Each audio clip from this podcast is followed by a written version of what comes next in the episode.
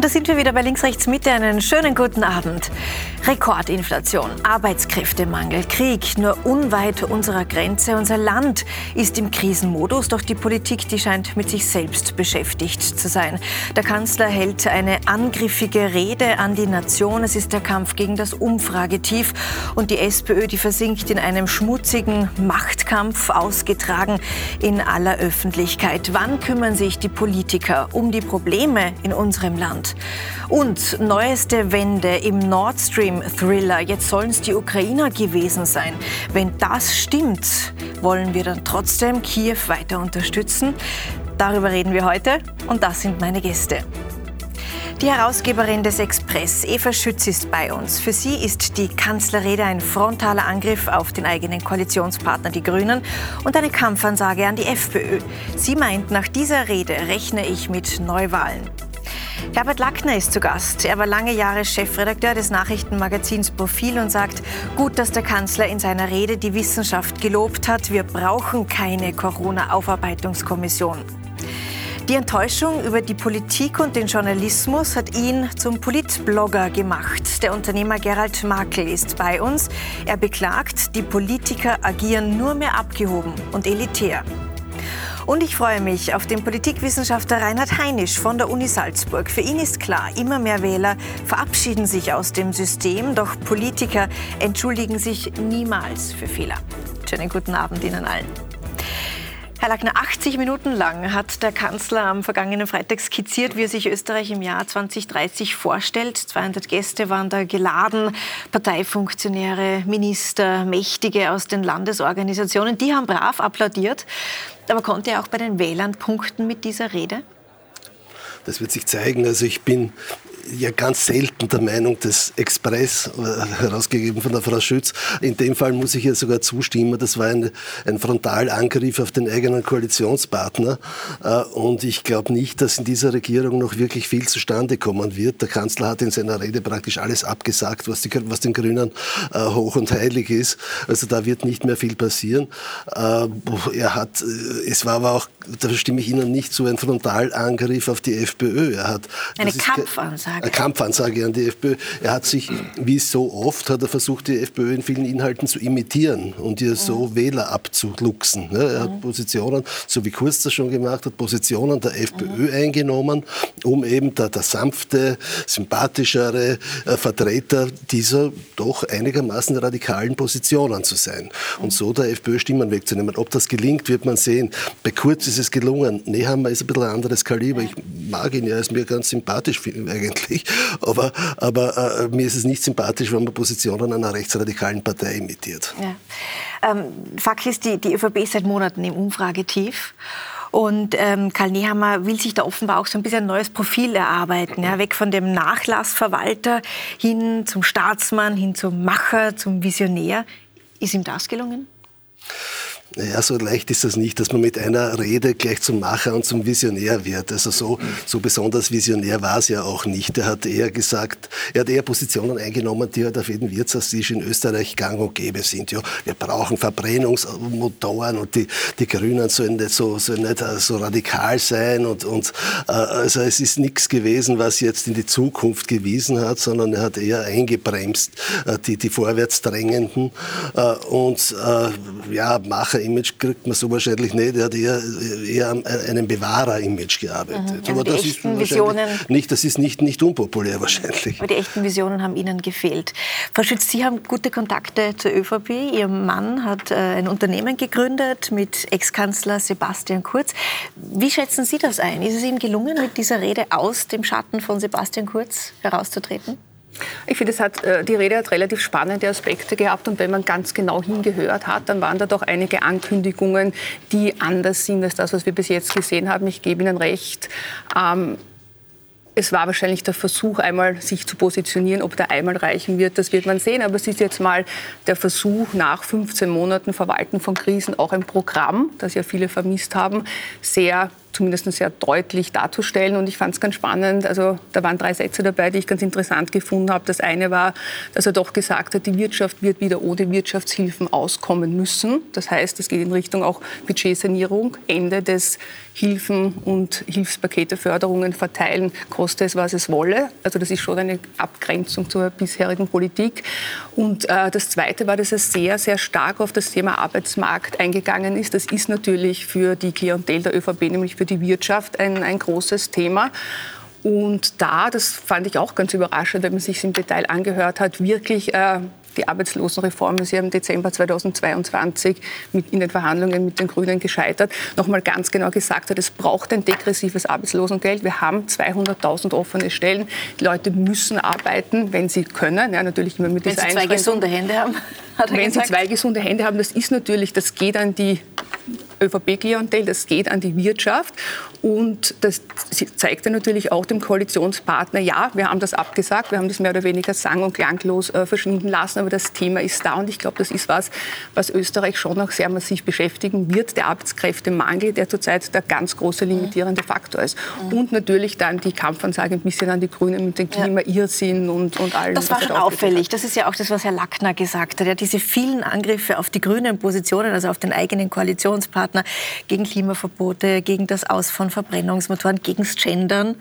Warum macht er das? Will er nicht mehr mit den Grünen? Naja, ich glaube, die Parteienlandschaft ist jetzt im Umbruch. Man wird sehen, was mit der SPÖ zustande kommt, wenn Pamela Rendi-Wagner nicht mehr da ist, sondern sagen wir mal ähm, Hans-Peter Doskozil kommt, gibt es ganz andere Möglichkeiten. Es sind Neuwahlen in eineinhalb Jahren, selbst wenn das nur regulär ist. Es beginnt jetzt die Positionierung für den Wahlkampf. Ich glaube, das sieht noch ein bisschen in der SPÖ, was jetzt so rumort, weil Oppositionsführer zu sein ist eine Sache, potenzieller Kanzler oder Vizekanzler zu sein ist natürlich schon um einiges spannender. Und da fängt jetzt eben das Tauziehen an, wer da in die Wahlen also man bringt wird. sich schon in Stellung. Man ja. bringt sich in Stellung. Man muss dazu sagen, die Vorzeichen für Neuwahlen, die waren schon mal schlechter für die ÖVP. Man wittert jetzt Morgenluft nach der Kärntenwahl. Die SPÖ ist mit sich selbst beschäftigt, die Grünen schwach wie nie. Äh, wie sehen Sie das, Herr Heinisch? Wäre das jetzt ein guter Zeitpunkt für Neuwahlen? Also für die Handlung, aus ÖVP-Sicht? Aus ÖVP-Sicht noch nicht, glaube ich. Also ich glaube, da, da, ist noch, da ist noch, da will man sich noch positionieren. Ich, ich sehe das ähnlich. Dass, ähm, ich glaube, die Schockstarre nach dem Zusammenbruch des Modells Kurz und nach, der, nach den innenpolitischen Problemen war man innenparteilich gefangen. Soll man jetzt mehr in Richtung Mitte oder soll man, soll man mehr, soll man doch bleiben? Also Türkei ist schwarz und, und dann war auch noch die Hoffnung, ob man vielleicht über die, über die Macht des Faktischen, indem man mit das, das Programm abarbeitet mit Grün, dass man dann mit etwas etwas in die Wahl gehen kann. Das waren alles Dinge, die, glaube ich, die Partei in einer Art, in einem ähm, äh, Strategiekonflikt äh, beließ. Und den hat man, versucht man jetzt aufzulösen, indem man erstens, die Wahlen kommen immer näher, vielleicht sind sie auch schon im Frühjahr, man soll sich jetzt positionieren. Und durch die Wahlerfolge oder die Umfrageerfolge der FPÖ äh, meint man, dass man eher nach rechts geht. Und die mhm. Frage ist natürlich, wieso eine äh, bürgerliche Partei, der zwei Optionen, es kann in die Mitte gehen, sich liberal positionieren, äh, da ist auch momentan Platz, weil eben, Sie haben es angesprochen, angesprochen, die SPÖ ist mit sich selbst beschäftigt, Grün schwächelt, ähm, sind auch wenig da. Und da gab es auch Ideen in der, in der ÖVP, man könnte die eigenen Krisen auf diese Weise aufweiten. Oder man geht ähm, rechts und eine Kampfansage, wie Sie gesagt haben, an die FPÖ. Ähm, das ist immer möglich, aber äh, Nehammer ist eben kein Kurz. Und ich glaube, was ihn von Kurz unterscheidet, ist, dass Kurz sehr viele seiner Inhalte mit Emotionen verbinden konnte. Also da mhm. war eine emotionale, eine emotive kreative Sprache, die eher ankam. Bei Nehammer sehe ich das jetzt nicht so. Das sind zwar Inhalte, die ähnlich sind, aber ob die dann diese Wirkung entfalten, das wird man mhm. dann sehen. Und Kickel ist auch nicht Sprache. Also Kickel ist natürlich jemand, der auf das auch, glaube ich, strategischer reagieren kann, schneller reagieren kann und seine Partei hinter sich mhm. weiß. Das eben haben wir auch diese Woche in Salzburg gesehen, dass auf eine Kritik von, von Kickel des Salzburger Landtags hat man sofort eine Art Retourkutsche des, der, der, der Spitzenkandidatin der FPÖ in Salzburg war. Also das heißt, es ist eine andere Gemengelage Frage, aber wir wissen, die ÖVP hat sich entschieden. Dieses, diese Zwischenzeit ist vorbei. Wir stellen mhm. uns auf die Neuwahlen ein und wir, das ist ungefähr das Feld und wir sehen das Feld so und wir nehmen den Federhanfschuh mhm. in, in auf. Aber wenn Sie sagen, Nehammer ist kein Kurz, Nehammer werden äh, Tugenden zugeschrieben wie Disziplin, Ausdauer, Geduld. Äh, man sagt, er kann auch einstecken. Ja. Ähm, das sind aber jetzt eher Tugenden, die man einem Parteisoldaten zuschreiben würde und nicht einem Kanzler. Äh, fehlt es ihm da an den großen Visionen, wie der Herr Lackner gesagt hat? Ich weiß nicht, die großen Visionen, ähm, bin immer skeptisch bei den großen Visionen. Da gibt es ja den Wanitzky-Spruch mit dem, mit, dem, mit dem Arzt, den man braucht. Nee, aber ich glaube, man muss Politik heute, wenn man erfolgreich sein möchte, muss man natürlich ähm, Leute treffen Entscheidungen über Personen in erster Linie, wenn sie sich angesprochen fühlen, aber nicht über den Kopf, sondern auch über die Emotion. Und ich glaube, das ist war bei Kurz ausgeprägt, das war bei Haider ausgeprägt, das ist nicht bei allen Politikern ausgeprägt. Ich sehe es jetzt auch bei Nehammer nicht. Allerdings, äh, wie gesagt, äh, ähm, man muss ja nicht, man muss ja nur besser als die anderen sein, man muss ja nicht besser als imaginäre Konkurrenten sein. Und, und als mit Amtsbonus und als Partei, die natürlich an der Macht ist, hat man große Chancen und mhm. man versucht das zumindest besser mhm. strategisch zu nützen. Herr Makl, Sie sind Politblogger und wer Ihre Beiträge liest, der weiß, Sie sind schwer enttäuscht von dieser Politik. Hat sich das nach Freitag geändert? Ich habe keine Kanzlerrede gehört. Ich habe den Wahlkampfauftrag der ÖVP gesehen mit dem ÖVP-Chef, der sich, da gebe ich Ihnen völlig recht, und auch Ihnen von den Grünen überraschend klar distanziert hat, der eigentlich mhm. den Wahlkampf eröffnet hat. Ähm, das Faszinierende für mich dabei ist, ähm, wenn ich mir als Bürger einen Kanzler vorstelle, der in dieser Situation der multiplen Krisen eine Rede hält, dann stelle ich mir eigentlich oder erwarte ich mir eigentlich, dass er die Probleme anspricht, die die Bevölkerung wirklich als dringend empfindet. Und das hat mir völlig gefehlt. Mhm. Ich habe, wie Sie wissen, heute in der Früh äh, die Vox Populi gefragt. Ich habe meine Leserschaft befragt und innerhalb von sechs Stunden 2000 Kommentare bekommen. Und wenn ich mir die Liste ansehe an Problemen, die die österreichische Bevölkerung derzeit als dringend empfindet, dann war da nichts, was sich in dieser Rede gefunden hat. Da steht einmal ganz oben Teuerung, Teuerung, Teuerung, dann kommt der Zusammenbruch oder der de facto Zusammenbruch des Gesundheitssystems, das eigentlich komischerweise nirgendwo äh, diskutiert wird oder kaum diskutiert wird. Dann ist ein großes Thema die Ukraine-Krise, die mhm. Neutralität. Klima kam zum Beispiel überhaupt nicht vor. Also in 2000 Kommentaren habe ich keinen gefunden, der Angst hat vor der drohenden Klimakatastrophe. Und mhm. ich denke mir halt, wenn ich als Kanzler den Anspruch stelle, dieses Land weiter führen zu wollen, dann sollte ich doch ein bisschen auf das eingehen, was die drängenden Probleme ja. der Zeit sind. Und das, das sagen ja auch viele, gefehlt. Das sagen ja auch viele Umfragen, ja, dass das größte Problem derzeit für die Menschen die massive Teuerung ist. Ja. Aber machen wir es ganz konkret, Herr Makel. Was hätte Nehammer sagen müssen, um auch Sie als Wähler wieder zu gewinnen? Schauen Sie, wir haben, und das ist, glaube ich, für niemanden mehr zu leugnen, eine breitflächige Verarmung der österreichischen Bevölkerung durch explodierende Energiepreise. Ich glaube, es gibt, und das, äh, die Wirtschaftsseite wird mir zustimmen, aber auch die Seite, äh, die, die, die der SPÖ eher zugeneigt ist, denn die SPÖ bringt das komischerweise auch auf den Punkt, bringt es aber in Wien nicht rüber, aber dazu werden wir dann gleich kommen. Ähm, wir müssen das Thema Teuerung und explodierende Energiepreise in den Griff kriegen, denn sonst strahlt das auf alle anderen Teilbereiche unseres, unseres Lebens aus. Die Volkswirtschaft leidet, damit auch irgendwann einmal die sozialen Netze. Ähm, die Menschen können sich buchstäblich das Leben nicht mehr leisten. Ich nehme da gern den Spruch vom Westenthaler her, am Ende des Geldes ist noch viel Monat über. Ich finde, das ist wirklich ein Spruch, der den, der den Kern der Sache trifft. Und ich habe überhaupt kein Verständnis dafür, dass 80 Minuten über alle möglichen Themen schwadroniert wird. Da kommen dann mhm. die, die Saga mit diesen berühmten 35 Jahren äh, und zwei, wer, wer 35 Jahre alt ist und zwei gesunde Hände hat, soll mhm. arbeiten. Ja, was hilft denn den Leuten, wenn sie arbeiten gehen und mit einem Gehalt von 1800 bis 2000 Euro kommst du durchs Leben nicht mhm. mehr durch. Also die konkreten Lösungen, wie die wir diese Teuerungskrise in den Griff bekommen, das hat gefehlt. Ja. Und das ist aber, glaube ich, das Thema, wenn man jetzt wirklich den Wahlkampf eröffnen will oder wenn man sich positionieren will, auch gegenüber der SPÖ, dann müsste man doch jetzt, wenn man gut beraten wäre, und ich glaube, das ist er nicht. Ich glaube, diese ganze, wenn man sich diese Veranstaltung angesehen hat, das war so eine Art Inner Circle der ÖVP, die sich gegenseitig beklatschen, die aber mit dem realen Leben draußen der Menschen nichts mehr zu tun hat. Mhm. Und ich, das wäre, glaube ich, das Geheimnis des Erfolges, unter anderem auch des, den Erfolg der FPÖ einzudämmen. Solange er das nicht tut, wird, ihm die, wird die FPÖ immer der Schmied sein und er der Schmiedel. Ja. Das ist meine Frage. Würde er nicht dann aber, würde nicht er sagen, wir haben doch Milliarden an Hilfen ausgegeben, das bildet sich kaum in den Umfragen ab. Also versuche ich ein Zukunftsszenario zu entwerfen, das eben die, die Thematik woanders hinlenkt. Also die, die Frage ist ja, und dann ist er ja mit den Grünen in einer Koalition.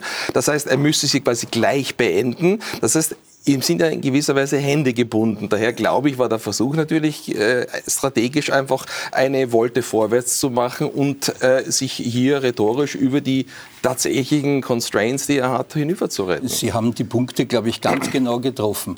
Er ist einerseits äh, gebunden, gefesselt, würde ich fast sagen, in dieser, äh, in dieser Koalition mit den Grünen, die ja in Wahrheit eine Alleinregierung in den letzten zwölf Monaten hatten und die ÖVP hat Dinge abgenickt, die hätte ich mir vor fünf Jahren, und ich bin ÖVP-Wähler gewesen, niemals vorstellen können. Zum Beispiel? Äh, zum, zum Beispiel zusätzlich in der größten Teuerungskrise die Kirchensteuer der Grünen mit der CO2-Abgabe auf Benzin. Also wie, wie man so etwas machen kann, mitten, wenn die Leute sich den, den Weg zur Arbeit nicht mehr leisten kann, dann zusätzlich noch eine CO2-Steuer justament umzusetzen, nur weil sich die Grünen einbilden, dass es jetzt passieren muss, mhm. ist mir unbegreiflich. Aber das auf der anderen Seite, man, man, muss nur, man muss nur der Fairness halber zu den Grünen auch dazu sagen, es sind ja auch die Interessen seiner eigenen Partei. Mhm. Die Landesversorger, die, die zum Beispiel jetzt den, den Wahlkampf in Kärnten, die KELAG erzeugt 100 Prozent nachhaltige Energie, 80 Prozent aus Wasser, 20 Prozent aus Biomasse und verrechnet den Preis von Gas. Mhm. Also das wären zum Beispiel ganz leicht lösbare Probleme im letzten mhm. Jahr gewesen, die er ganz Aber leicht hätte... Herr Heinisch, als Politikwissenschaftler, hat Herr Makel da einen Punkt, wenn er sagt, bei all diesen Themen regiert im Moment äh, die ÖVP an den Menschen vorbei, man hat kein Ohr mehr für die Sorgen und Nöte der Bürger? Also als Politikwissenschaftler kann ich, fände ich das völlig unseriös, quasi, wenn ich quasi einer Partei empfehlen würde, äh, Themen vorzugeben. Äh, ich kann versuchen zu verstehen, warum er das jetzt macht, ja. aber ähm, ich meine, es sind Steuerzahler, sind wichtige Klientelgruppen, es sind Autofahrer-Klientelgruppen. Das Volk ist eben nicht eben ein einheitliches Volk, wie das Populisten suggerieren, sondern es sind unterschiedlich. Und die ÖVP und er äh, vertritt bestimmte Gruppen, andere verstehen andere Gruppen. Also das könnte jetzt nicht sagen, das ist seriöser als das. Das Interessante ist nur, dass es ein Strategiewechsel jetzt ist, dass der Strategiewechsel jetzt kommt und dass er natürlich sich gegen den eigenen Koalitionspartner wendet und, und, und in Richtung rechts blinkt. Und da muss man nichts dazu sagen, da gibt es auch wunderbare Untersuchungen, dass es langfristig, Kollege Abouchadi in Oxford hat das an europäischen bürgerlichen Parteien gezeigt, dass wenn man natürlich, wenn man natürlich die Agenda von Rechtspopulisten legitimiert, äh, beißt, kommt das, kommt das einmal zurück und beißt einen, weil dann natürlich geht das Volk lieber zum Schmied als zum Schmiedel mhm. und die Agenda wird, wird dann bestätigt. Das hängt nicht immer von den handelnden Personen ab, aber und die ÖVP hat natürlich mit der FPÖ zweimal Schiefbruch erlebt, zumindest einmal Schiefbruch erlebt und die, die FPÖ hat zweimal in der Regierungsverantwortung Schiefbruch erlebt. Also da könnte man jetzt sagen, wieso geht man dann doch noch rechts und nicht in die andere Richtung, wo auch Platz ist? Und das ist eine Frage, die man aber der, den Parteistrategen stellen muss. Aber es ist nicht meine Entscheidung zu sagen, das eine ist besser als das mhm. andere. Aber Sie sind ja selbst Steuerzahler und Bürger dieses Landes. Gut, aber wir sind als Steuerzahler und Bürger unterschiedliche Dinge unterschiedlich wichtig. Nicht alle gewichten das gleich natürlich. Noch was Interessantes hat er angesprochen in seiner Rede am vergangenen Freitag, ähm, und zwar die gesellschaftliche Spaltung, die wir gerade in der Corona-Pandemie ganz massiv erlebt haben. Vielleicht schauen wir uns das mal gemeinsam an. Versöhnen heißt miteinander reden und einander ein Stück weit auch verstehen lernen. Aber eines ist auch für mich klar, und das will ich hier unmissverständlich ausdrücken. Ich bin der Wissenschaft mehr als dankbar für das, was sie geleistet hat in der, Zeit der Pandemie, wenn es darum geht, Impfstoffe in Rekordgeschwindigkeit zu entwickeln, Frau Schütz, der Kanzler kündigt einmal mehr die Corona-Versöhnungskommission an. Er bedankt sich ganz ausdrücklich bei der Wissenschaft. Wen er nicht angesprochen hat, ist die Gruppe der Impfskeptiker, also die Menschen, die durch den Lockdown äh, drei Monate lang ausgegrenzt waren. Kann man sich so versöhnen? Na so, äh, das wird vermutlich nicht reichen. Wir haben ja jetzt auch bei den letzten drei Landtagswahlen ganz deutlich gesehen, da gab es immer wieder Protestparteien, ja unterschiedlich natürlich von Bundesland zu Bundesland, ob das jetzt in Tirol ähm, die FPÖ war, die 3 Prozent gewonnen hat, oder die Liste Fritz, die dann noch 4 Prozent gewonnen hat, oder die MFG, die in Tirol doch 2,5 Prozent gewonnen hat. In Niederösterreich hat dann die FPÖ alleine mitgenommen, die 9 Prozent in Kärnten, was wieder ein bisschen aufgesplittert. Aber all diesen Parteien ist ja gemein gemeinsam, dass sie sich ganz massiv gegen die Impfpflicht positioniert haben. Die Liste Fritz nicht gar, gar nicht eigentlich, der hat sich einfach nicht positioniert, aber alle anderen haben sich massiv gegen die Impfpflicht positioniert. Und die holen jetzt genau dieses, diese Protestwähler eben ab. Und das wird vermutlich nicht reichen, äh, dass man diese Spaltung wieder zurücknimmt. Zuerst wird man das ein bisschen aufarbeiten, nicht ein bisschen, man wird einfach aufarbeiten müssen, was da passiert ist. Nicht aus Böswilligkeit, aus Unwissen, weil man auch nicht wusste, wie das weitergeht. Und dann wird man sehen müssen, welche Verantwortlichen, Verantwortlichkeiten, auch welche politischen Verantwortlichkeiten es da gibt. Weil wenn man das nicht macht, dann werden diese Protestparteien, wie auch immer sie jetzt heißen mögen, die FPÖ ist halt die, die überall bundesweit kandidiert und die auch das meiste da mitnimmt. Wenn man das nicht macht, dann wird der Höhenflug dieser Protestparteien weitergehen. Und da mhm. weiß ich nicht, wie eine ÖVP oder eine SPÖ, ehrlich gesagt auch die Neos und die Grünen, noch einmal sozusagen den Fuß am Boden bekommen in den nächsten paar Jahren, weil die Leute, das hat man auch in Niederösterreich ganz gut gesehen, verzeihen diese Impfpflicht einfach nicht. Mhm. Aber da müssten Sie einmal schauen, wie, wie das überhaupt zustande geht. Das war wirklich ein Fehler natürlich. Da, aber wie ist das zustande gekommen? Und das war wirklich ein Fehler der Politik, nur da gibt es keine Versöhnung, sondern das, ist, das muss man halt erkennen. Äh, es war im Sommer 2021 war das, nicht? Ja. Also, Im ja. Sommer 2021 sind die Infektionszahlen im Spätsommer plötzlich irrsinnig stark hinaufgegangen. Ja? Und alle Wissenschaftler haben gesagt, wir müssen irgendwas machen. Wir müssen einen Lockdown machen, wir müssen irgendwelche Maßnahmen ergreifen, das explodiert uns. Und da war die Durchimpfungsrate noch nicht so hoch. Ja? Daraufhin hat die ÖVP in der Regierung gesagt, wir können nichts machen, weil wir haben Landtagswahlen in Oberösterreich. Dort kandidiert eine Impfgegnerpartei, die MFG. Äh, und wenn wir jetzt was machen, dann füttern wir nur diese Partei. Und man hat nichts gemacht. Man hat Wochen und Monate lang überhaupt nichts gemacht. Die Zahlen sind hinaufgegangen und dann war im, im wann, wann, war diese, diese Landeshauptleitekonferenz da in Tirol? Im November. Später, November. Am Achensee, meinen äh, Sie? Plötzlich, plötzlich ist dann die große Panik dort entstanden, weil die Zahlen schon so hoch waren, dass man dann gesagt hat, dann machen wir Impfpflicht. Man hat das ja, ja, ja, gerne, gerne. Ich, ich, ich, ich hält kaum am Stuhl. Aber ich, ich weiß, Sie, Sie, sind schon am Sprung. Ja, ja, genau. Kurz noch. Ja. Äh, äh, dann hat man das beschlossen, es ist aber nie in Kraft getreten. Das hat, man, man hat sich... Äh, da, da, ja, aber beschlossen hat man sie erst Monate nach Achersee. Ist eine Mythenbildung jetzt gerade.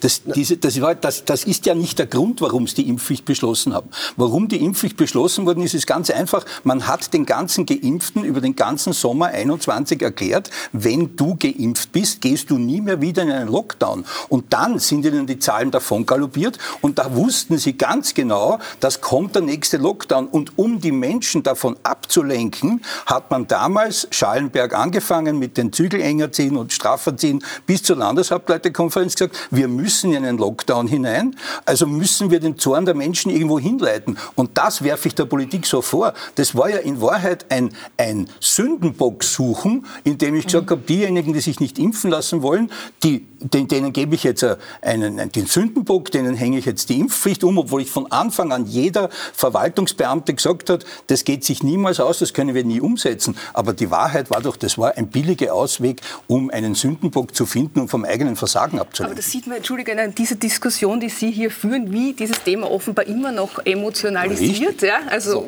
wie auch immer es war, es war auf jeden Fall meiner Meinung nach nicht der richtige Weg. Egal, ob man es jetzt erklären kann in dieser oder in dieser äh, Weise. Aber jetzt muss man was tun, dass man versucht, dieses Thema aufzuarbeiten, weil ansonsten geht diese, dieser Strom zu den Protestparteien, allen voran die FPÖ, aber auch das Team Kärnten und so weiter, die haben sich ja alle ganz massiv gegen die Impfpflicht positioniert, ja, sonst geht das einfach weiter.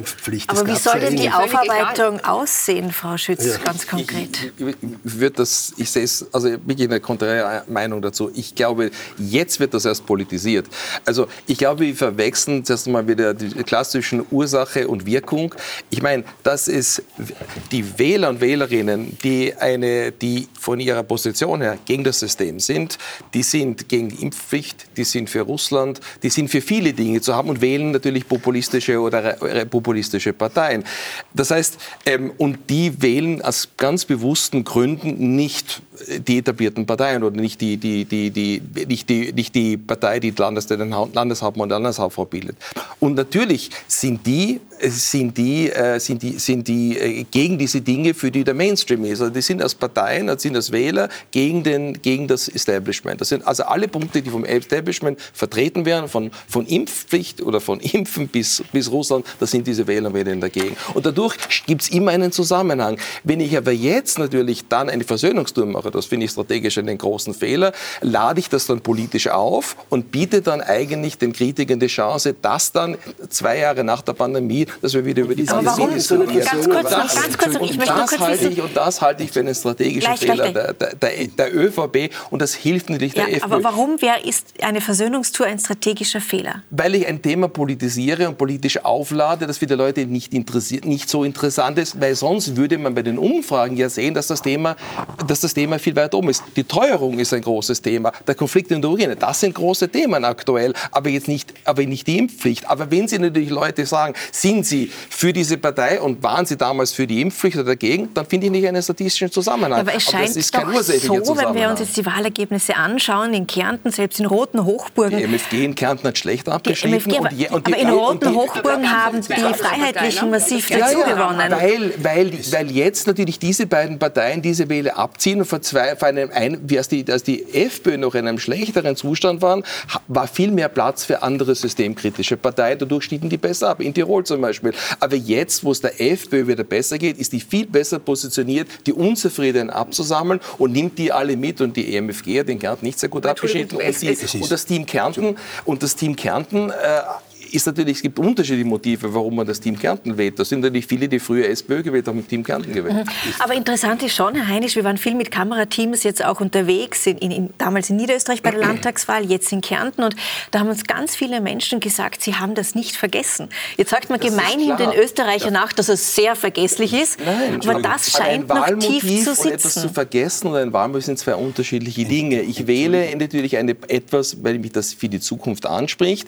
Und, ähm, aber die Teuerung ist ein viel wichtigeres Thema, ein viel zentraleres Wahlmotiv als die Impfpflicht von vor zwei Jahren. Ich, ich, ich, ich bin fasziniert, wie viele intelligente Menschen ich treffe, die den Kern der Sache noch immer nicht getroffen haben. Ich gebe Ihnen völlig recht, dass es keine Versöhnung geben wird, weil, und das sage ich an meinem eigenen Beispiel, ich bin im August 2020 zum ersten Mal an Covid erkrankt, ohne es damals gemerkt zu haben. Ich bin im Jahr 2021 ein zweites Mal an Covid erkrankt, durch einen Test herausgefunden, und ich habe mich selbst entschieden, keine Impfung zu benötigen und keine Impfung für Covid zu nehmen. Ich hatte es zweimal, bis die Impfpflicht gekommen ist.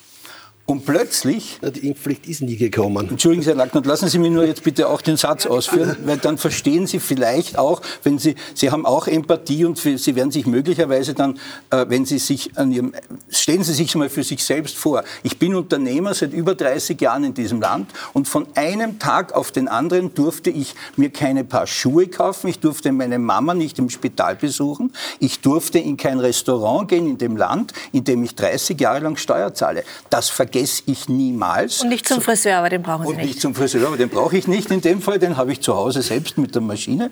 Aber jetzt stellen Sie sich einmal vor, was das mit den Menschen macht. Und ich gehe noch viel weiter. Das sind gar keine Protestwähler mehr. Wir sehen es auch an allen Umfragen, an allen Wahlbeteiligungen. Wir müssen erkennen, dass sich ein Drittel der Menschen völlig aus dem System zurückgezogen haben. Und da gibt es nur, wenn wir langfristig durch diese Krise kommen wollen, den Weg, dass man auf diese Menschen zugeht und wäre ich der Berater des Herrn Nehammer gewesen und hätte gesagt, du möchtest der FPÖ ein paar Stimmen wegnehmen, dann hätte ich dem Herrn Nehammer gesagt, die ersten Worte sind, ich bitte euch um Entschuldigung, wir haben es nicht besser gewusst.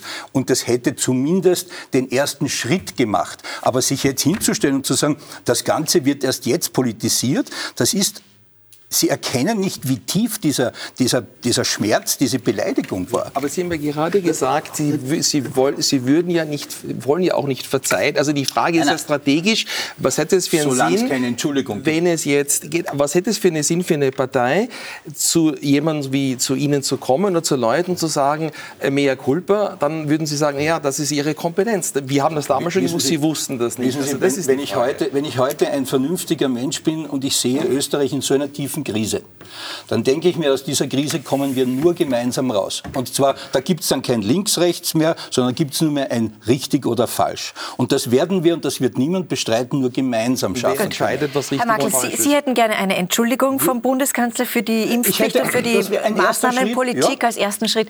Herr Lackner, müsste sich der Bundeskanzler dafür entschuldigen? Na, natürlich nicht. Äh, wofür soll man sich entschuldigen? Es ist, eine, es ist eine, eine, eine Pandemie über die Welt hereingebrochen und niemand wusste am Beginn, was das wird und wie sich das auswirkt. Das war eine, eine noch, äh, noch nie dagewesene Sache. Äh, nehmen wir jetzt äh, außer der spanischen Grippe, das war wieder eine ganz andere Geschichte in den 1920er, also in den 1910er Jahren. Ähm, äh, das gab es noch nicht und darum ist die Politik, hat die Politik in verschiedenen Ländern unterschiedlich reagiert.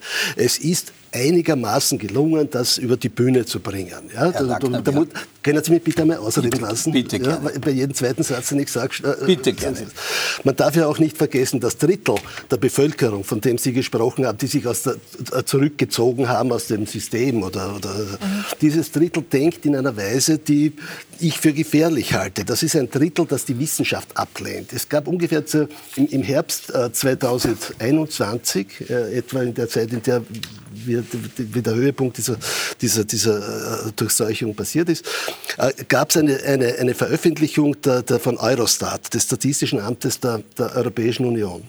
Es ist gemessen worden in allen 27 Mitgliedstaaten das Verhältnis der Bevölkerung zur Wissenschaft. Und das Ergebnis war niederschmetternd für Österreich. Österreich ist eines der wissenschaftsfeindlichsten Länder in der Europäischen Union. Wir sind in, äh, mit, mit, Rumänien und, und, und, und, Griechenland, glaube ich, sind wir an, an vorletzter und letzter Stelle.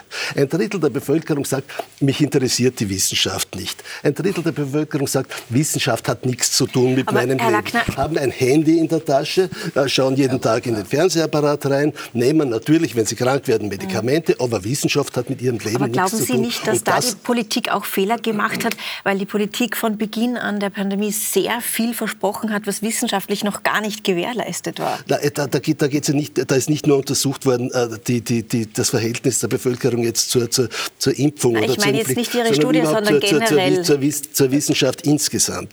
Äh, und das schlägt dann natürlich durch. In Österreich ist anders als in vielen anderen Ländern der Begriff des Hausverstandes wahnsinnig, der hängt wahnsinnig hoch. Kein Wunder, dass eine, eine, eine Handelskette auch damit geworben hat. Der Hausverstand schlägt bei sehr vielen Menschen die Wissenschaft. Es ist aber in der Praxis nicht so. In der, in der Praxis ist es halt so, wenn ich krank werde, dann brauche ich die Wissenschaft und dann brauche ich die Ergebnisse der Wissenschaft.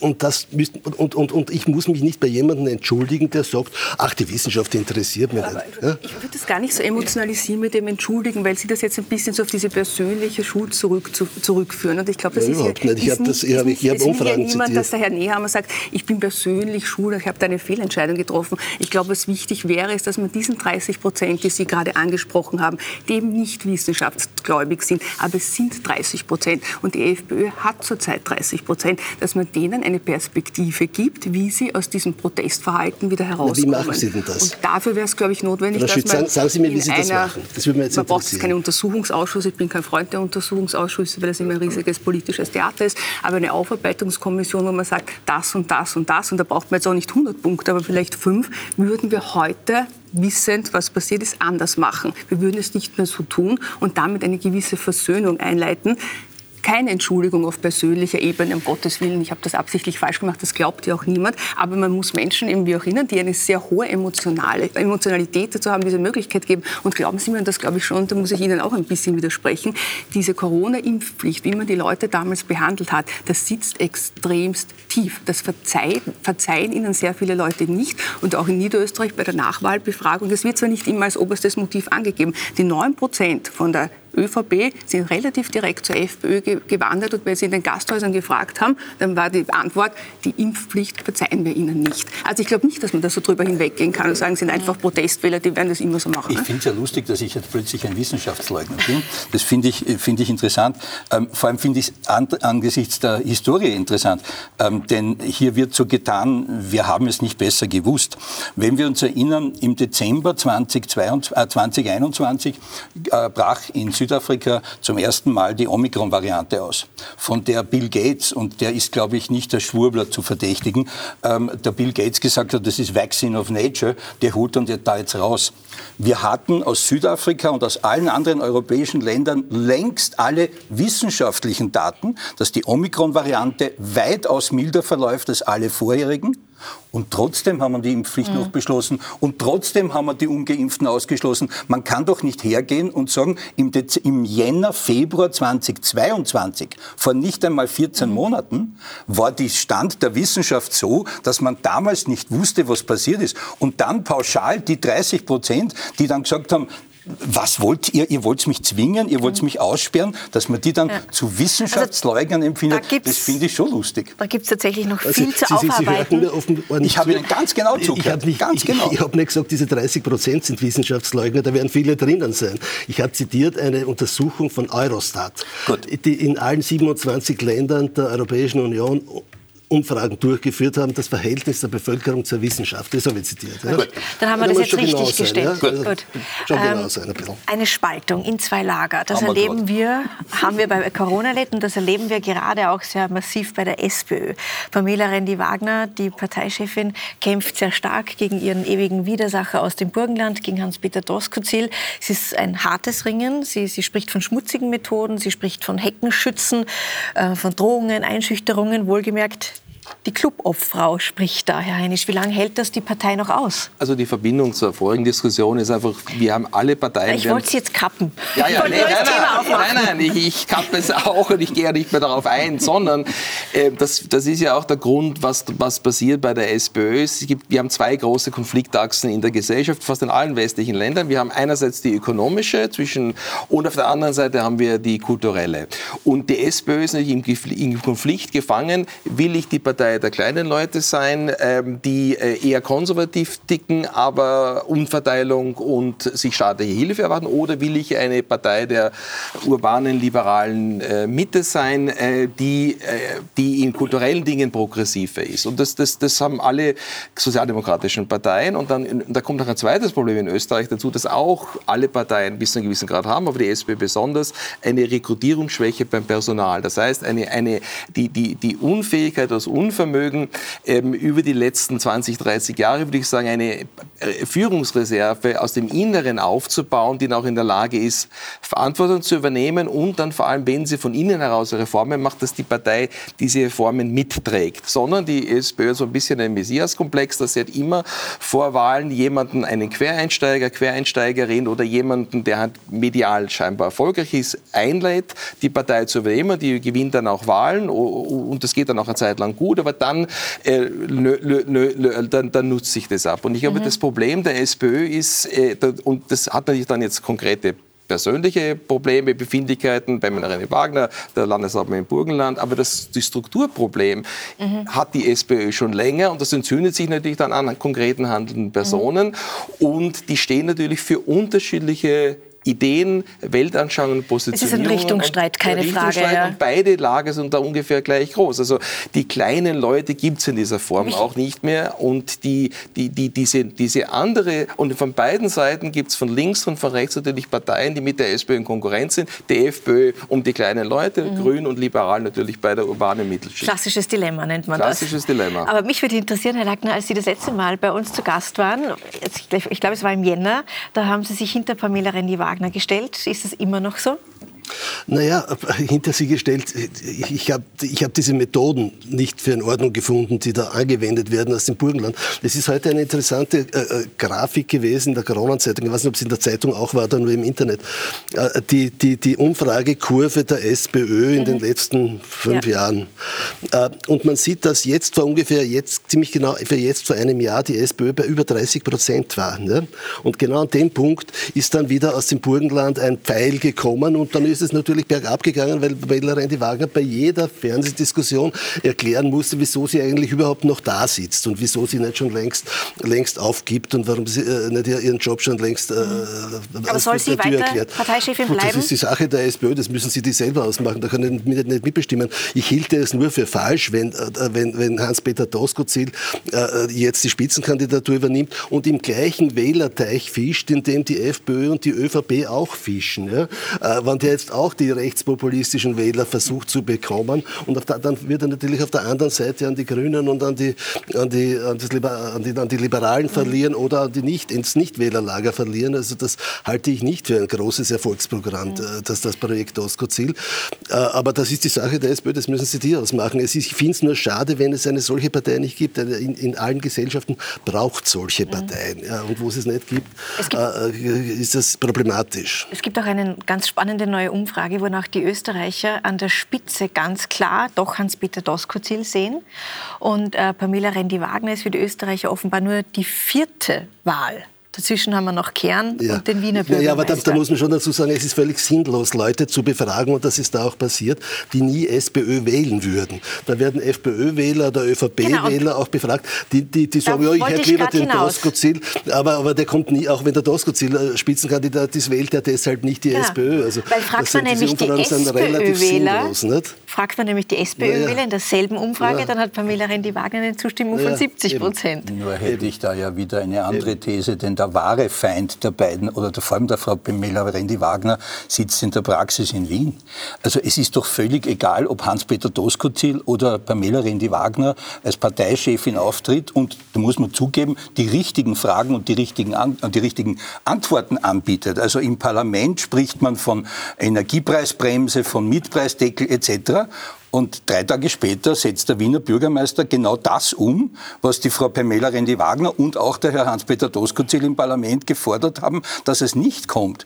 Also in Wahrheit ist derzeit das Dilemma der SPÖ aus meiner Sicht der, es ist völlig egal, wer an der Spitze steht, solange sie dort, wo sie Verantwortung trägt, nicht so handelt, wie sie es im Parlament fordert, kann dort an der Spitze stehen, wer will, äh, wer soll das wählen? Ich finde zum Beispiel der jetzt, jetzt die Mietpreisbremse, dass Wien mit dem äh, mit der Begründung, wir wollen keinen Sonderweg gehen, äh, die Mieten doch erhöht, finde ich einigermaßen skurril angesichts der Tatsache, dass Wien die letzten drei Jahre gerade äh, berühmt war für die Wiener Sonderwege.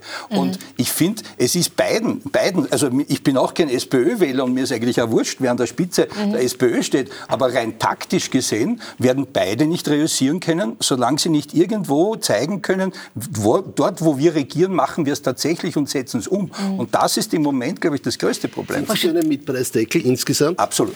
Frau Schütz, wie Absolut. bewerten Sie die Rolle von Bürgermeister Michael Ludwig? Der wird ja immer wieder als Kompromisskandidat auch gehandelt ich glaube, er hat starken Einfluss in der SPÖ Wien. Wir wissen, glaube ich, alle, dass ohne der SPÖ Wien in der SPÖ nichts äh, funktioniert. Aber ich würde mich gerne auf das beziehen, was Sie vorher gesagt haben, dass Pamela Rendi-Wagner eben in jeder Pressekonferenz sich zu rechtfertigen hat, was der Hans-Peter Doskozil im Burgenland schon wieder macht. Und ich, genau ich glaube, genau das ist auch ihr Problem. Also es gibt ja eigentlich nur zwei Möglichkeiten in so einer Situation. Entweder schafft man das parteiintern zu klären, oder man macht das, was sie jetzt macht. Sie macht das halt sehr spät. Man fordert diese Konfrontation heraus. Man beordert ihn eben ins, Parteipräsidium am Mittwoch und sucht diese Konfrontation. Es ist doch, glaube ich, für Pamela Rendi-Wagner ein bisschen spät, weil diese Ablösediskussion, die habe ich das erste Mal, glaube ich, 2018 gelesen. Das geht jetzt viereinhalb Jahre. Wie soll sie das stoppen? Also wahrscheinlich hätte sie ihn früher dazu herausfordern müssen, zu sagen, jetzt pass mal auf, entweder du kriegst dich jetzt ein und ich schaffe das parteiintern, dass du dich zurückhältst, oder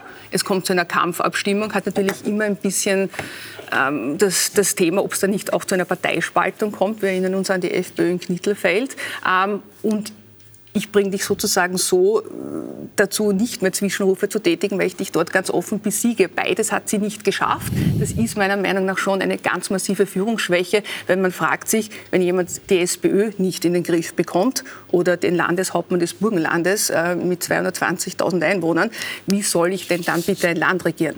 Und diese Führungsschwäche suggeriert sie nach außen und deshalb mhm. wählt man sie halt nicht, obwohl man sie ja sonst durchaus mhm. sehr, als sehr sympathisch und nette Person kennt. Mhm. Ich glaube, die werden am Mittwoch auch äh, Nägel mit Köpfen machen müssen. Die werden, äh, äh wenn, wenn, am Mittwoch diese Sitzung ist und, und Hans-Peter Doskozil, der ja sich ja keiner Wahl gestellt hat auf Bundesebene noch, ja, also den, bei, bei keinem Parteitag noch äh, kandidiert hat, äh, äh, also auf Bundesebene. Die, wenn, wenn Doskozil versucht, das in die Länge zu ziehen, dann wird die SPÖ sehr gut beraten sein, zu sagen, okay, dann machen wir einen Parteitag jetzt gleich im Frühjahr noch und legen die Spitzenkandidatur fest. Ja, und dann, wenn du, dann musst du sagen, ob du kandidierst oder nicht und musst ja. dich einer Wahl stellen. Also Kampfabstimmung. Äh, halten Sie, halten Sie eine Spaltung für möglich in Richtung Bierpartei zum Beispiel?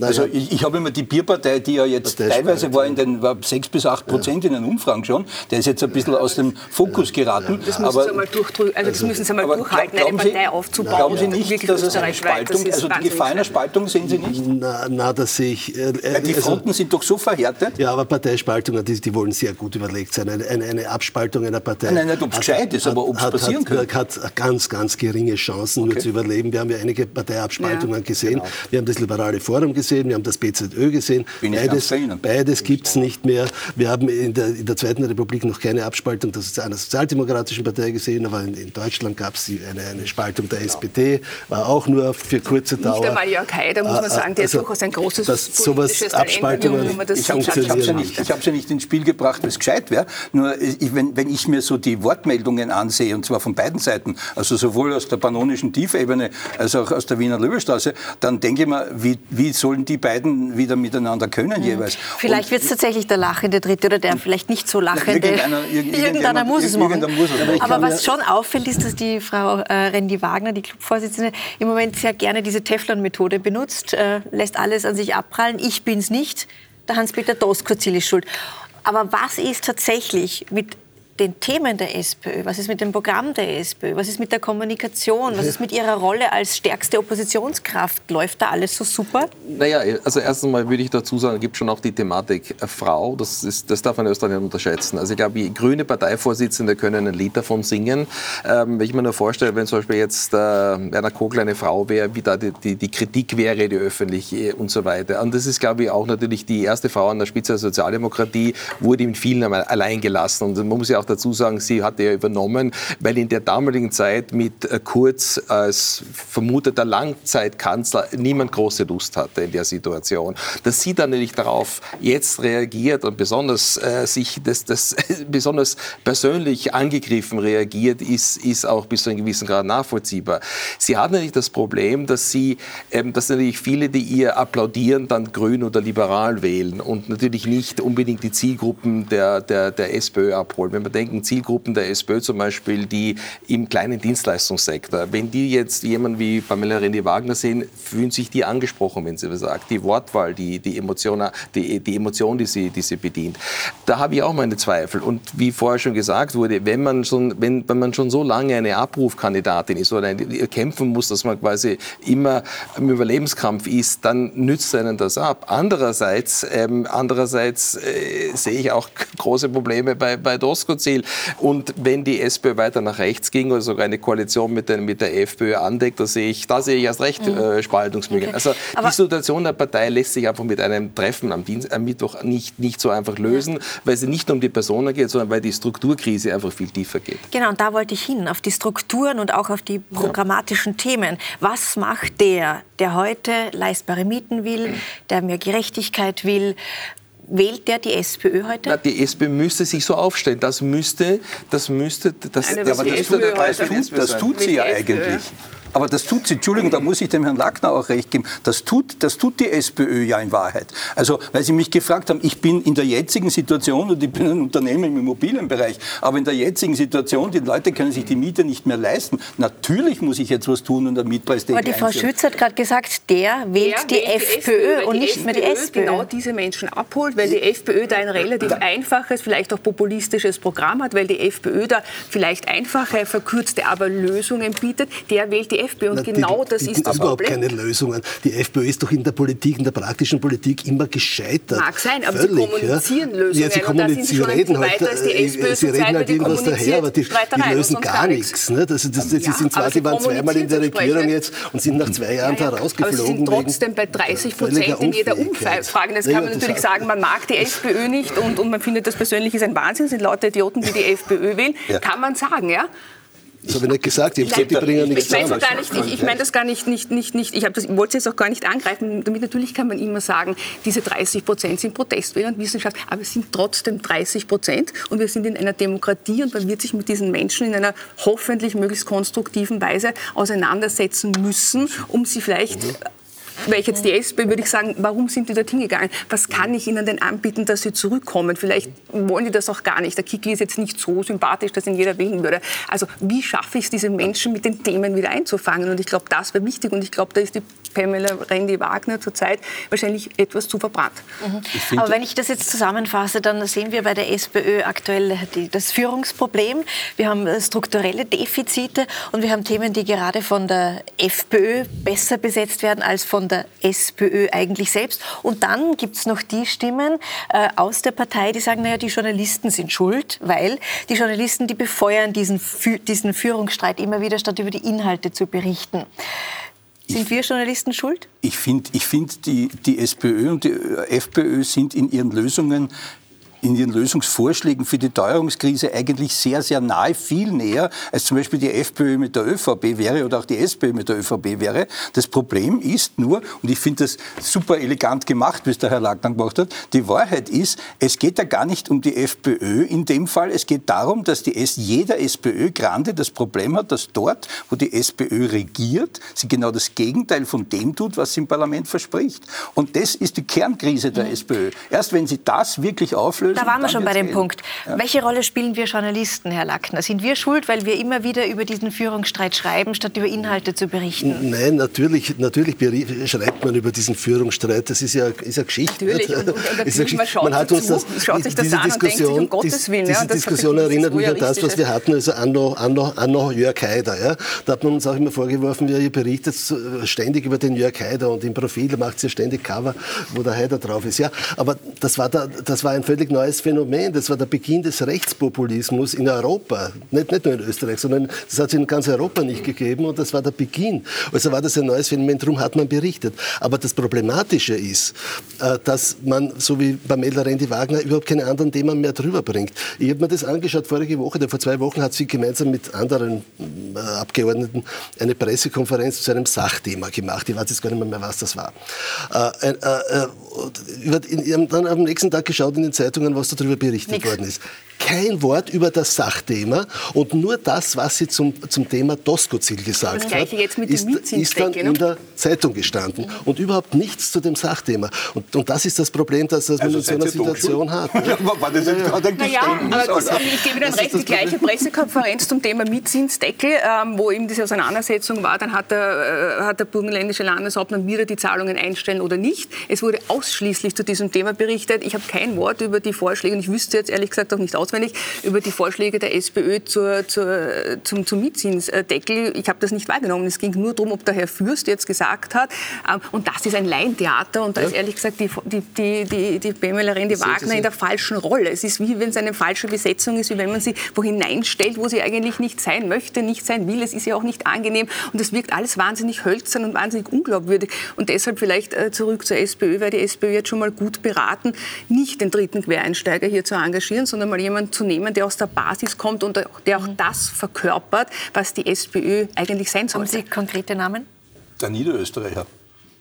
Der mit, dem, der, der, mit, der mit dem Spruch, ich habe, also ich finde den, der, der war mir, ich bin absolut kein SPÖ-Wähler, aber der Spruch, bevor ich einen Koalitionsuntervertrag unterschreibe, in dem unsere Punkte nicht drinnen ist, hacke ich mir die Hand ab. Der hat also Land ja, auf, Land ab. Ist das so, na, natürlich ist es vom Inhalt her ein Unsinn, aber verstehen Sie, der kann sich verkaufen. Das ist ja das große Problem. Ja, aber was hat Sie er jetzt verkauft? Er ist nicht in der Regierung, er wird jetzt er, in der Opposition sein die nächsten fünf Jahre und dann wird er jetzt einmal schauen, wie das so funktioniert als Oppositionsführer, ist nämlich kein besonders Gut, lustiger also Sven Hergovich kommt vom Herrn Makel. Was sagen Sie, Frau Schütz? Ich glaube, es wird jemand wahrscheinlich aus der SPÖ Wien sein müssen, der auch ähm, die Möglichkeit hat, dann die Vorschläge umzusetzen. Weil da gebe ich Ihnen schon... Danke, Ludwig. ob die das machen wollen, das weiß ich nicht, Danke. weil wenn ich jetzt heute Wiener Bürgermeister wäre, würde ich mich wirklich, würde ich mir gut, das ist eigentlich das mächtigste politische Amt in, in Österreich oder eines der mächtigsten, würde ich mir gut überlegen, ob ich mich dort hineinbegebe. Also Wird man sehen. Bevor wir diesen äh, Themenkomplex gleich abschließen, noch eine Frage an Sie, Herr Makel. Wie blicken Sie als Politblogger, der ja sehr kritisch schreibt, ja, auf diese Diskussion? Wie gehen Journalisten mit der Sozialdemokratie um? Sind wir zu nachsichtig? zu wenig zimperlich? Ich, ich, erstens einmal, Case closed war ja gerade die, die Diskussion. Ich sehe das einfach aus der Sicht des, des Wählers, des Publikums. Ähm, man sollte vielleicht wieder mal mehr darauf achten, was die Leute eigentlich interessiert. Also das Thema zum Beispiel, bestes Beispiel, die, diese Mietpreisbremse, das interessiert die Menschen. Das ist etwas, was wirklich ins Leben der Menschen eingreifen könnte und das ist eine reale Sorge, die jeder Österreicher hat, von ganz jung mhm. bis ganz alt. Und wie man auf die Idee kommt, als Presse nach so einer Pressekonferenz nicht sofort alle anderen Parteien zu fragen oder zu sagen, wo gibt es Koalitionen, sondern sich tatsächlich mit dem Kindergarten beschäftigt, wer hat was, wann, wo nicht gesagt, doch gesagt, eingestellt, das interessiert doch niemanden mehr. Mhm. Und das ist, glaube ich, aber eine Art Blasenproblem, weil ähm, vielleicht sollte man wieder vielleicht ein bisschen hinausgehen zu den Leuten. Also ich darf Ihnen sagen, wir sehen ja die Leserzahlen, ähm, dadurch, dass das online ist und sehr messbar ist, das interessiert alle. Okay, gut. Gut.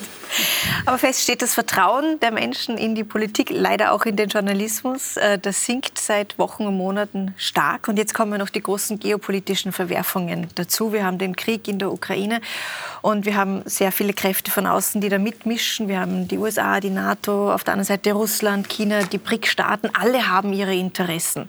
Und es gab diese Woche eine ähm, neue Enthüllung der New York Times, die für sehr viel Aufsehen gesorgt hat. Ich würde vorschlagen, das schauen wir mal gemeinsam hinein. Die Ostsee-Pipelines Nord Stream waren über lange Jahre Europas Energieader. Über sie wurde russisches Erdgas in den Westen transportiert. Ende September 2022 wurde diese Ader durchtrennt. Sprengstoffanschläge haben sie zerstört. Westliche Politiker und Experten waren mit Anschuldigungen schnell bei der Hand. Einzig Moskau habe Interesse und Fähigkeiten, die Gasleitung zu zerstören. Moskau freilich wies die Anschuldigungen von sich und sah die USA als Drahtzieher. Beweise konnte keine der beiden Seiten vorlegen. Der amerikanische Starjournalist Seymour Hersh hingegen behauptete in seinem Blog, Marinetaucher hätten auf Befehl von US-Präsident Joe Biden Sprengsätze deponiert. Dafür erntete er viel Kritik. Jüngste Veröffentlichungen der New York Times hingegen geben der Ukraine die Schuld. Eine pro-ukrainische Gruppe stecke hinter der Sprengung. Ob Präsident Zelensky davon gewusst hat, ist nicht bekannt. Die Times beruft sich dabei auf Geheimdienstinformationen. Heinisch klingt ein bisschen wie aus einem James Bond-Film. Eine Gruppe, äh, pro-ukrainische Gruppe von Spezialisten soll in 80 Meter Tiefe getaucht sein, dann die Leitungen gesprengt haben. Ein Kapitän, zwei Taucher, zwei Assistenten, eine Ärztin, eine gemietete Yacht. Ist das realistisch? Also ich wir, will den Wahrheitsgehalt jetzt nicht in Frage stellen. Ähm, mir fehlen einfach die, die Einsichten oder die, die, die, die Geheimnis ist bei mir nicht gemeldet und, und das bestätigt. Das heißt, ähm, ich habe die Frage, die ich mir stelle und die für mich im Vordergrund steht, ist, welche Konsequenzen hat das? Und die Konsequenz ist einfach die, dass, äh, das glaube ich in Österreich wirklich nicht nach, nicht genügend äh, den Leuten erklärt ist, warum unterstützt der Westen und warum unterstützen wir die Ukraine? Und ich glaube, die, die Idee der Solidarität Solidarität oder die Idee des, des was auch immer da formuliert wird, äh, ist, führt, glaube ich, weit weg, sondern der Westen unterstützt und wir unterstützen die Ukraine aus, aus Selbstinteresse, als Eigeninteresse, weil wenn Russland sich in der Ukraine äh, durchsetzt und das, den Konflikt leicht gewinnt, ist Europa erpressbar. Es wird dann noch mehr an die USA gekettet, ironischerweise. Russland hat bereits Truppen vom, vom Kaukasus bis, zum, bis, bis, äh, bis in den Balkan, beziehungsweise, beziehungsweise in Transnistrien und äh, im Baltikum, kann Europa bedrohen, militärisch und ökonomisch und, das, und Russland hat auch angekündigt, natürlich die EU ähm, zerspalten bzw. die EU ähm, vernichten zu wollen und dieses, dieses, dieses, diese russische Welt, diese russische Mir von, von, von äh, Vladivostok bis äh, Zentraleuropa ist, äh, ist, ist, ist, eine, ist in Aussagen, die durch die russische Führung geistern. Und in dieser Situation kann in Europa kein Interesse bestehen, dass Russland sich in diesem Konflikt durchsetzt und äh, der Rest erpressbar ist ist. Und daher, ob man das will oder nicht, wie auch immer man dazu steht, kann es kein Interesse geben aus Sicht des Westens, eben, äh, dass Russland diesen Konflikt für sich entscheidet. Und das müsste die österreichische Politik ja, viel stärker kommunizieren. Mhm. Und da habe ich auch den ja. österreichischen Außenminister schon lange nicht mehr gesehen äh, zu dieser Thematik. Aber bleiben wir bei diesen neuesten Enthüllungen ja. jetzt diese Woche. Was würde denn das bedeuten, wenn tatsächlich die Ukrainer dahinter stecken? Was würde das jetzt auch für den Rückhalt bedeuten, den Sie gerade angesprochen haben? Wird der dann bröckeln? Es wurde ja schon angedeutet im Bericht. Also die Amerikaner, die ja nicht die wichtigsten Unterstützer sind mit fast 16 Milliarden, sind ja nicht unglücklich darüber, dass es Nord Stream nicht gibt. Also der Ukraine. Mhm. Die amerikanische Unterstützung sollte ja nicht betroffen sein. Und ähm, die äh, Westeuropäer müssen sich wahrscheinlich dann entscheiden, was sie wollen. Und wenn man halt zwischen, zwischen Pest und Cholera sich unterscheiden muss, gibt es halt wenig Optionen in der Situation. Ähm,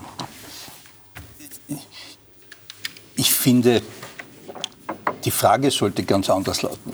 Also, dass diese Geschichte mit der Yacht auf der es keine Druckkammer gibt, auf der man den Druckausgleich in 80 Meter Tiefe, dann nimmt, dann nimmt man nicht mehr Luft beim Tauchen zu sich, sondern ein, ein anderes Gemisch. Da muss man dann stundenlang in, Druck, in einer Druckausgleichkammer sein. Wie finden die das dort? Das ist eine Geschichte, wenn ich einen Hollywood-Film sehen würde mit einem Tom Cruise, neue Folge dieses Mission Total Impossible, hätte ich bei der Hälfte aufstehen und sagen, das ist sowas von unglaubwürdig. Also Sie glauben diese. Version nicht? Für mich ist, ich habe mir im Vorfeld dieser Sendung den Hörschbericht durchgelesen. Ja. Und ich finde es ganz interessant, wie man herumeiert, um sich nur ja nicht damit beschäftigen zu müssen, was der Hirsch-Bericht als Konsequenz auslöst.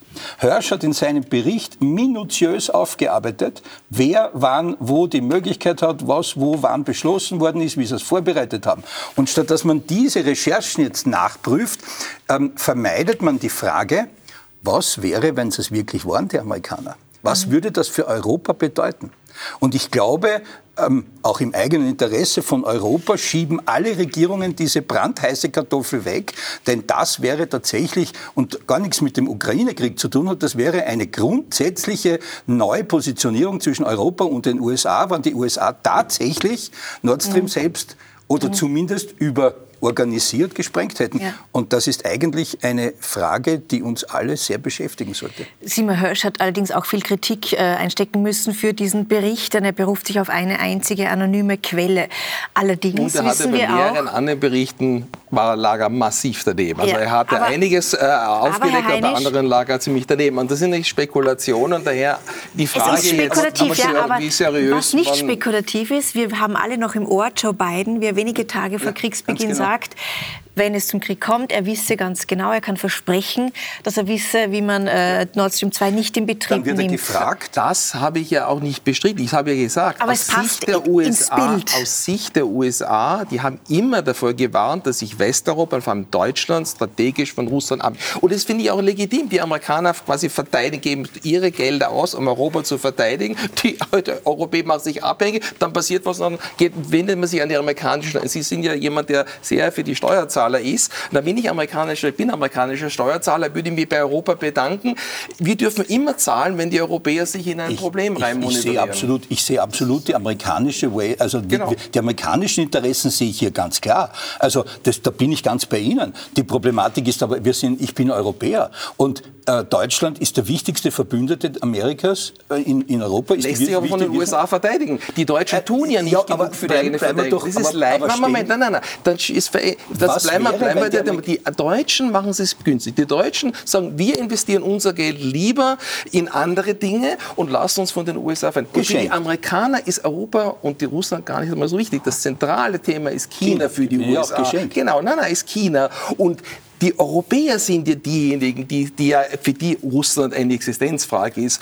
Donald Trump würde wahrscheinlich sagen, eigentlich, ähm, die, da würde man wirklich eine America First Position ja, erleben und der wird vielleicht auch die NATO auflösen. Wir brauchen doch die Europäer ja. gar nicht und für uns, wir kümmern uns immer um China, das ist für uns viel wichtiger. Mhm. Also, wenn man schon von der europäischen Position spricht, bin ich mir nicht so sicher, ob nicht die Europäer auf sehr dünnen Eis da sind. Aber ich glaube, eines kann man ausschließen, dass die Rohre von alleine explodiert sind.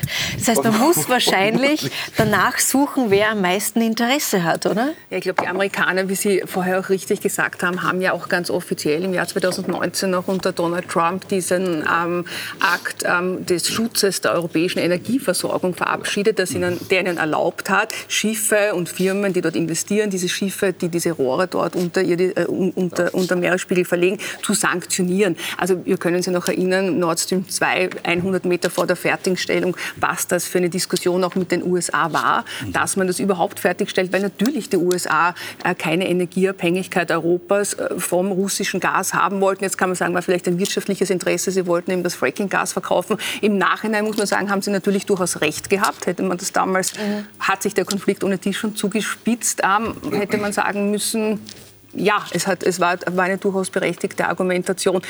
Wird man draufkommen, wer das in die Luft gesprengt hat? Wahrscheinlich nicht. Und wenn man draufkommt, dann wird man wahrscheinlich alles tun, damit man das nicht an die Öffentlichkeit ja. trägt und damit wird das also, weil, weil, alle Varianten irrsinnig unangenehm Richtig, sind. deswegen wird man Wenn sie auch die USA waren, ist es ein, ein schwerer, eine schwere Vertrauenskrise zwischen Europa und den USA. Aber was dann? Wenn es irgendwie, wirklich irgendeine ukrainische Gruppe war, ich weiß es ja nicht, äh, wird natürlich in allen, Länd in allen Staaten dann die Bereitschaft abnehmen, die Ukraine zu unterstützen. Ja. Aber ich möchte vielleicht Ihre Aufmerksamkeit nur auf einen Österreich-Aspekt in dem Ganzen lenken, was, was Energieversorgung betrifft.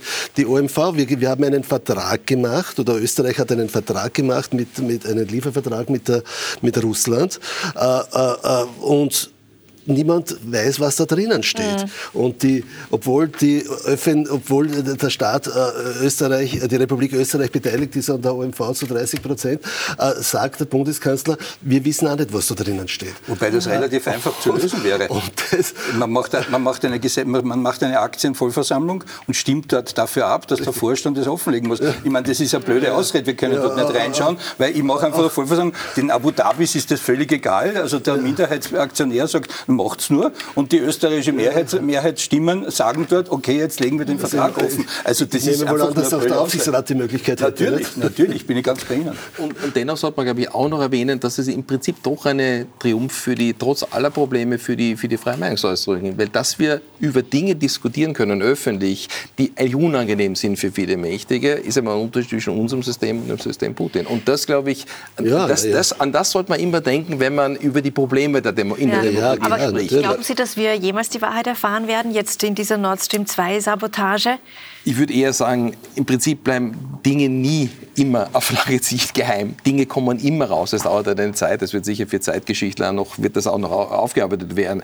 Aber letztlich kommen fast alle Dinge immer raus. Ich bin erstaunt, dass Regierende oft glauben, dass man Dinge wirklich permanent geheim halten kann. Ich kenne ja, wenig das. Es wird spätestens im Wahlkampf rauskommen. Aber Schönes Schlusswort. An dieser Stelle bedanke ich mich recht herzlich. Die Zeit läuft uns leider davon. Ähm, für die Diskussion bedanke ich mich auch bei Ihnen zu Hause fürs Dabeisein. Nächsten Sonntag begrüßt sicher wieder Michael Fleischhacker. Ich wünsche Ihnen eine gute Woche und jetzt eine gute Nacht. Auf Wiedersehen.